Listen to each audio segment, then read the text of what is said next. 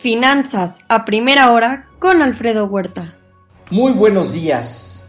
Ya son 266.1 millones el total de infectados. Ayer sumaron casi 500 mil nuevos casos en el mundo, 128 mil en Estados Unidos.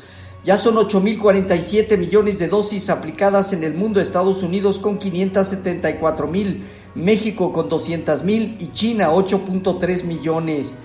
La CDC votó a favor de aprobar la píldora Merck y ahora necesita la autorización final de la FDA antes de estar disponible para el público en caso de emergencia. Jerome Powell sugiere que el tapering podría acelerarse y dejar de ver a la inflación como transitoria y más bien activar, actuar en consecuencia, aún y cuando la nueva cepa Omicron esté generando alta incertidumbre. La economía estadounidense se encuentra en muy buen estado, podrían anunciar un aceleramiento en el ritmo de, recorte de compra de activos en su reunión ahora en diciembre. La OCDE considera que Omicron amenaza con intensificar la escasez de suministros y la inflación.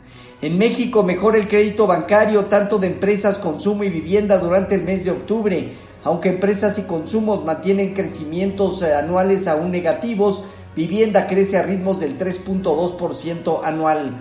En Asia Pacífico, sesgo positivo, China, Hong Kong y Japón al alza. El PMI de manufactura Caixin de China durante el mes de noviembre entró de nuevo a zona de contracción.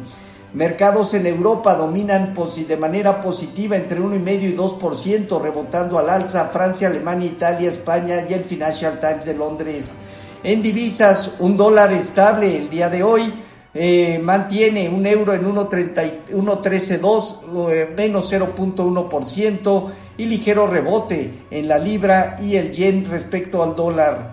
En cuanto a materias primas, hoy el petróleo 4,5% arriba, el WTI en 69.2 dólares, mientras que en metales el oro en 1.788 dólares avanza 0.7%, la plata 0.4% arriba y el cobre 1% positivo. Ayer, cierres negativos de bolsas en Estados Unidos, donde el sector de comunicación y utilities, consumo básico industrial destacaron a la baja. Un dólar que también se dio terreno y una demanda por eh, la curva de bonos del Tesoro norteamericano. A excepción del Nasdaq, el Dow Jones y Standard Poor's terminaron negativos durante el mes de noviembre. Bonos basura sufriendo por venta masiva en los eh, mercados estadounidenses. Así, el Dow Jones parte de los 34.483 unidades, de aquí a 36.750 puntos enfrenta una fuerte resistencia y tiene además un gap de 35.400 a 35.600 puntos que estará poniendo a prueba.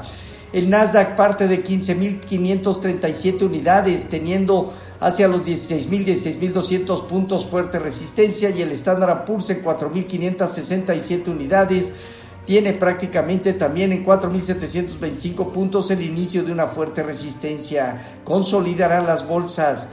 El bono a 10 años se ubicó en 1.45. Hoy está operando entre 1.48 eh, que está en estos momentos y hasta 1.49.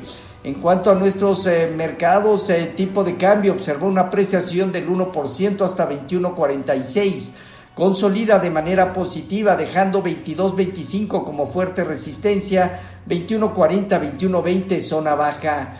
Fondeo diario, papel ornamental en 4.96 y bancario en 5.08, latía 28 días en 5.23. El índice de precios y cotizaciones disminuyó 0.2%, ubicándose en 49.698 unidades con una operación afectada por el rebalanceo del MSCI que originó un, cuatro veces el volumen de operación diario. Bajo estas condiciones, el mercado consolida 49.200, 48.900 puntos, zona baja.